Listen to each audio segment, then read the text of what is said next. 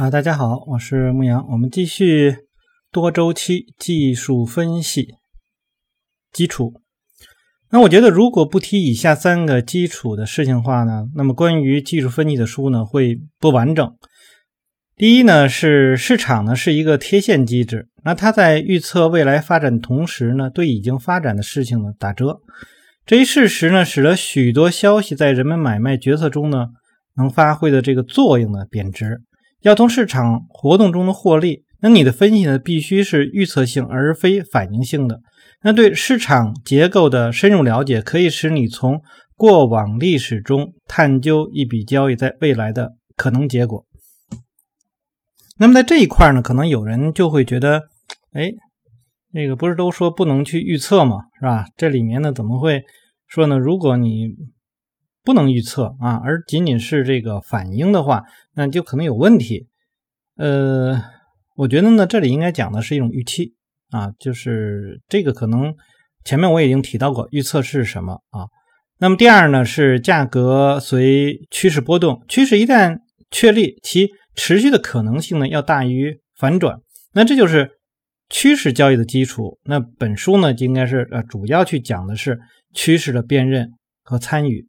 那在这里面呢，呃，我想提的呢，就是说，对于刚才那个贴现机制，那我说那是一种预期，实际上呢，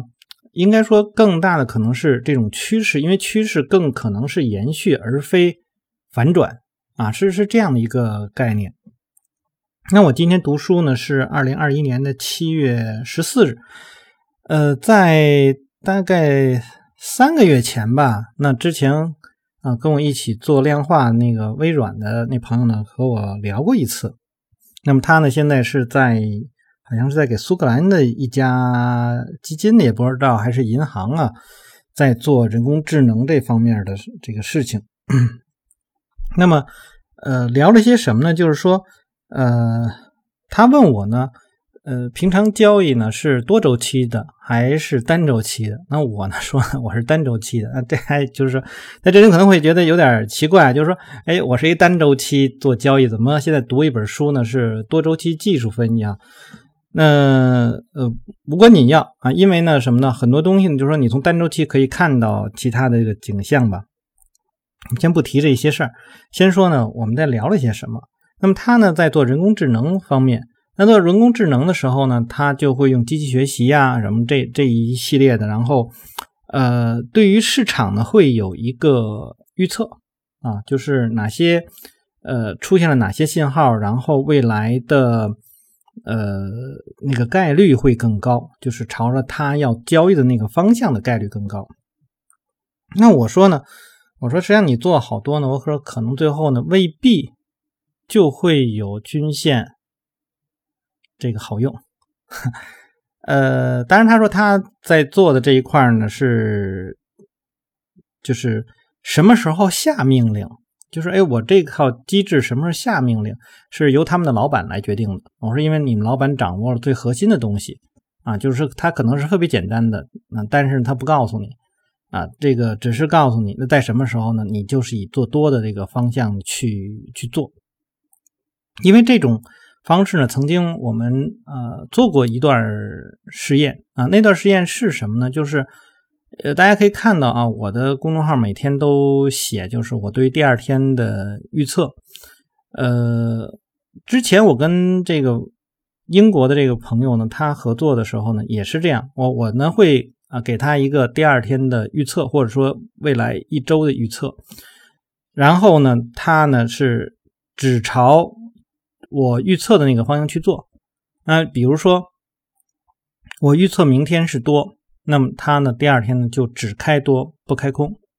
啊，那么或者说只开多平多不开空。如果预测第二天呢是空头，那么它呢就只开空不开多啊，那么会平空啊。那如果我是预测第二天呢是我不知道看不清楚这个方向，那么它呢又可以它这个它那套系统呢就又可以多又可以空。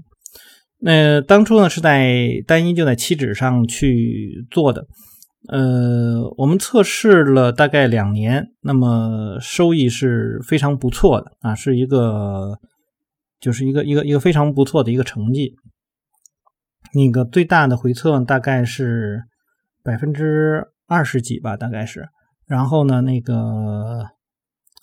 盈利的话呢是大概是三倍吧，大概是大概是这样。那这个成绩应该还是不错的。那他后来为什么不觉得这样的方式不行呢？他就觉得，呃，我我这样的，因为是由人去做这种判断，他觉得这样是不可靠的啊，他就觉得，呃，应该由完全由机器来去做。结果他，呃，现在给这个苏格兰那边的这个老板在打工的话呢，人家也是要求他这样去做。就是为什么会这样去做？就是因为大家对于那个写代码的人来说。呃，会留一些东西不传出去啊，这就是一种保密的这个感觉。就是这些最核心的东西，实际上是在我脑子里面。我我给你的东西呢，你是你可以呃怎么样去弄，但是如果我全都给你的话，如果有一天你不跟我在一起做的话，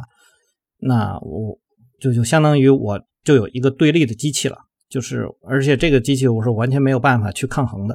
啊，所以他们就会。就是大家都会给自己留一手吧，啊，都是这样的。那么好，那么说这块有点说多了，还说到这个趋势和预预这个预测的这个问题。我说对于均线来说，那么我们做的时候也是看着均线的方向来去做一个判断。那么均线也就已经代表了它的这个预测方向啊，以及趋势的这种方向。那么它更有可能会延续。那么我对于呃市场会有嗯，比如说它的强度的要求，它有它的绝对的强度要求，有它的这个相对的这种要求，所以我要求的那个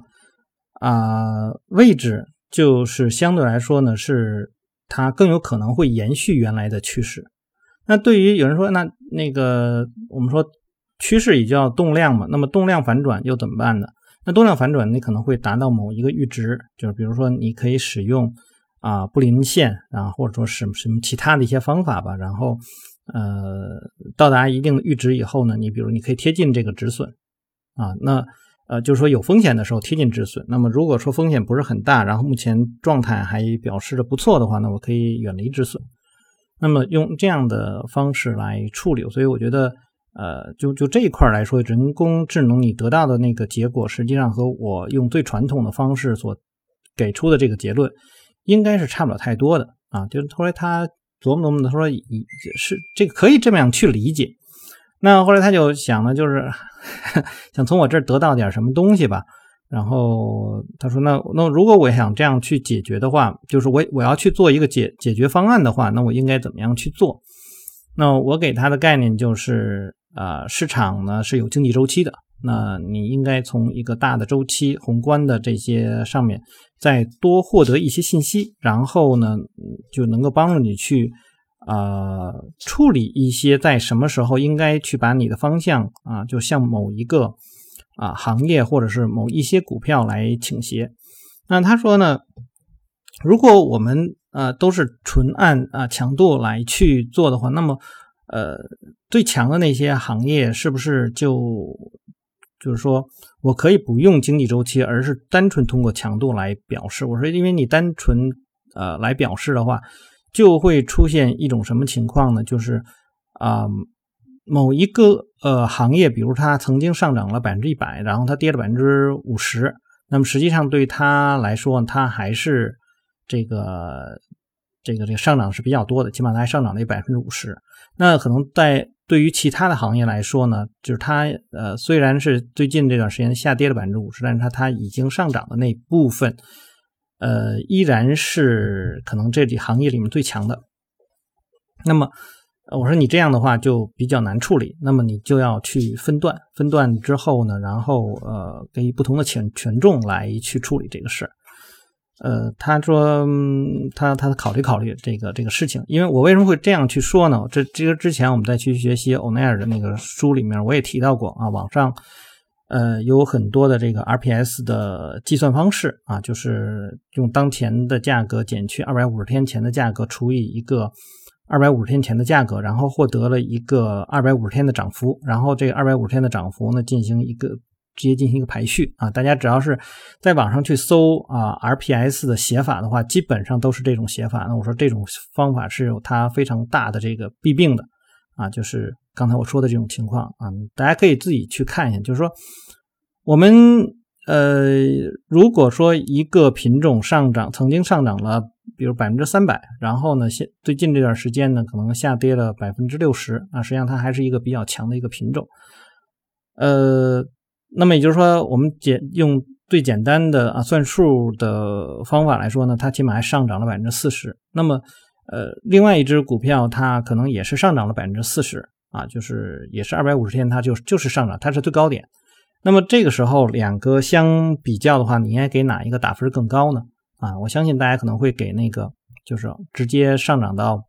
百分之两百四十的那个打分会更高，而曾经到两两百呃，曾经到三百，然后又跌了百分之六十的这个，那么给打分就应该是低。但是如果说我们从那个公式刚才说的这种公式的角度来说，它是一样的，所以这个是不合理的啊，这是一种错误的这个方式。但是现在呢，就是大家都在用这种方式在在计算 RPS。啊，这个很多时候我们不知道这个公开这种算法的人他的目的啊，到底是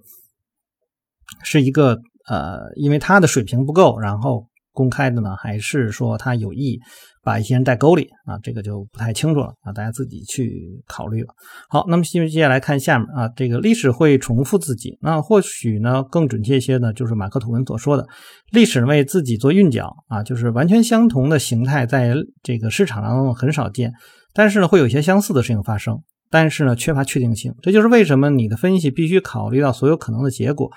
即便市场并不如你所愿，你也要事先啊确定一个止损位啊，这样的你的损失呢就不会呢就是不可收拾啊，不可能达到一个非常呃差的这样的一个结果。呃，之前呢我也和一个微客户方法的一个算是算是专家吧，然后跟他这个聊过，因为当时呢就是我看到一张图啊，就是股票上一张图，然后呢它的呃走势。就是从我的判断上来讲，我判断它就是一个吸筹，就是一个再吸筹区，就是怎么看它都是一个再吸筹区。然后我就把那同样那张图呢，就截给那个哥们儿，然后我就说：“你给我看看，按你的方式分析，现在这是这是是一个什么样的状况？”他分析了之后，他说：“吸筹，这个是准备做多，然后怎么怎么样，还给了我一个计划。”然后我说呢：“它是一个派发。”那后面呢，我也给他看了一下那个走势的情况。然后，嗯，我们只能说就是这样，就是你分析的再好，你那哪怕你每一个阶段你都分析的都是和，啊，就是模型就可以说说和教科书是完全一样的，那么你这市场的这种多变性啊，也会让你呢出现这个错误的这种判断。那么止损就是一个必须的啊，如果你不不止损啊，依然呃，就是坚持着你原来的那种。啊，看多的想法的话，那么一定是会亏损的。所以，不管你在什么样的情况下，那么都该使用一个止损来进行保护。好，那请记住，本书呢为你提供一种分析方法啊，而并必然呢是一个交易体系。如何最好的使用这些方法，则是根据个人的目标啊，由你自己来掌控。那这里面也就说了，它只供提供一种方法，它并不是一个体系。那么，所谓交易体系，应该就是。一个交易系统啊，它并没有达到这样的一个程度啊。那么，包括我们在读的上一本那个《笑傲牛熊》啊，也是这样。我说它实际上有很多的这个就是缺失的地方。虽然那本书从我读完了以后，我觉得它就是写的是相当不错的，而在当时那个年代来说，呃，可以说可以，就是说对现在很多人依然有很大的影响啊。包括我们学之前读书读过的一些。呃，成功的交易者，那么那本书都会被他们所推崇啊，就是这是一本非常不错的书啊。但是呢，从一个系统的角度来说，它是不完全的。那本书中的技术分析呢，并不是以诸如头肩形啊、三角形啊、旗形这种传统形态为基础，而是以资金在所有时间周期和所有资产类别中的周期性流动为基础的。那你也会注意到，本书的所有的这个图呢价格图都是 K 线图，这是因为 K 线图呢。便呃易于辨认趋势啊，更加的视觉化。我不打算呢在辨认啊某种特定的 K 线形态上去花费时间，因为我发现呢这会分散呃衡量资金啊跨周期流动的注意力啊，这个我是同意的。就是呃最近实际上也是有一个啊学习微客户方法的一个人，他在来找我，就说啊他想跟我学习啊，我说现在还没有开课啊，他说那过一段时间你开课的话，你一定要叫我。呃，为什么呢？他就觉得呢，就是呃，他所选出的股票，他认为他选的不错，但是呢，在我这儿都是不过关的。那他总是在问为什么？我说就是因为你错误的去理解了微客服方法，就是五微客服五步的那个那个方法来来讲呢，就是你应该是一个自上而下的这种分析方式啊，而你的整体的交易呢，就全都沉浸在了我要去判别一个吸筹区。呃，所以呢，你的选择的股票都不是那么的强啊。那么，对于当下这个市场来说呢，这类的股票，呃，往往可能因为已经前面我也提到过啊，对于呃现在的中国 A 股来讲，我是比较谨慎啊。这个是从二零一八年呃年底到现在来讲呢，是刚刚开始啊，就是进入到七月份以后吧，就是这是一个非常谨慎的一个时间段，实际上包括。今年，呃，这个我在写今年的预测的时候也提到了，今年可能是一个非常需要非常谨慎的一个时间段。呃，那这里面他也提到过，就是就是他更多的考虑到的是，比如说资这个资产类的这个周期性的流动的这这一块。那就比如说最近的这个这个降准，那实际上这降准呢，对于我来讲，我觉得它还是挺意外的，就是。啊，为我在去考虑为什么在这个时候有这个降准，那么应该是有一些我们不知道的一些负面的东西，在就是被一些专家所所发现，而这种被发现的，就是这种这类的专家，可能真的是那种大的专家，而不是说网上那些啊平常能够做一些股评分析啊什么之类的这些人，因为呃以前都是比如说啊这些信息。啊，某些专家他们他们可以，或者说消息灵通的人，他们可以提前知道，但这回呢是不知道，然后就突然的就就出来了，出来了以后啊，就是现在这个样。那么，呃，一种可能它是一种防范啊，那么所谓防范的话，那么就可能是一种跨周期的这种这种这种交易，就这种这种模式，也就是说，呃，防止未来出现较大的风险，然后提供这个。那么，呃。这种较大的风险可能是我们比较难以注意到的啊。那么，但是这个降准的这个信息提示了我们。但是，这个实际上我觉得，呃，我觉得这个降准对我们来说呢，实际上，嗯，可以从啊，呃。板块的轮动这一块能够看得到啊，这个时候如果你学会了这个经济周期分析方法以及板块轮动的分析方法的时候，你就会知道在这段时间会有这样的一个一类似的啊这种信息出来啊，只不过说在什么时候我们不知道，我们只能是等啊，等待它出来了以后，然后再去呃做一些验证。那目前来说，呃，可能正要进入这种验证的这种过程，所以呃，也就是说年初的时候我要去写。为什么啊？今年可能会是不好做的，然后可能的高点可能会在七八月份出现的这样一个一个概念吧。啊，那么这个就说这个时事的来讲，就就说到这儿了啊。那么他在作者在这个下面也都提到了，他说因为我发现呢，就是这种呢是影响啊这个分散注意力。他说鼓励你呢回顾一下 K 线形态，来决定他们是否对你有用啊，绝对不要。呃，对，有助于你理解的啊，这个市场波动的新的分析技术视而不见。哦，刚才说到这儿还有一个，啊就再补充刚才就是说说这个微客户方法的。然后我跟那个朋友就说呢，呃，你应该自上而下的这种分析，那因为它有一个微客户五步，所以吸筹啊九步这个检验方法实际上是在自上而下的最末端啊。那么它不是一上来就是。那个就是你的重心所在。如果说前面你分析的不对，下面后面这个你分析的再好，你的盈利也不会太大。但如果说前面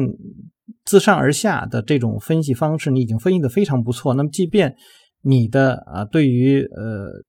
这个吸筹的分析或者说这种模这种模型的理解呃不是那么到家，你依然有可能能够赚到钱啊，或者说你可能比你呃单纯的会一个。呃，吸筹模型要赚得多啊。我说我实际上表达这样一个意思，他他说他在自从进到我的群里面，这个可能有两个月的时间，他说已经体会到这一点了啊。好，那么我们现在可以看到呢，在这个图当中呢，就是图一点三当中呢，有有开高低收啊，就是这种 K 线图和棒线的差异啊，大家能够看到啊，也就可以知道哦。我们是用这种 K 线的方式啊，但是你如果有棒线的话，你应该也能够理解到啊，就是它有什么区别在什么地方，共同点又在什么地方。包括呢，有的这个 K 线棒线吧，那可能没有开盘价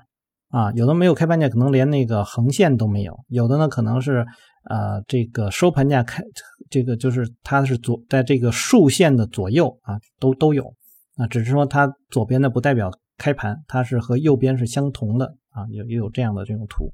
当然还会有其他的，就是非常非常多的这我们叫做主图的表现形式吧，比如包括什么这个